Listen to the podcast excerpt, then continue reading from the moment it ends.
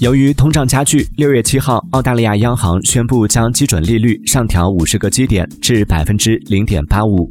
这是澳大利亚在两个月内连续加息。澳大利亚经济学家表示，货币政策调控预计对目前高企的食品和能源价格不会有太大影响。澳央行仍可能继续加息。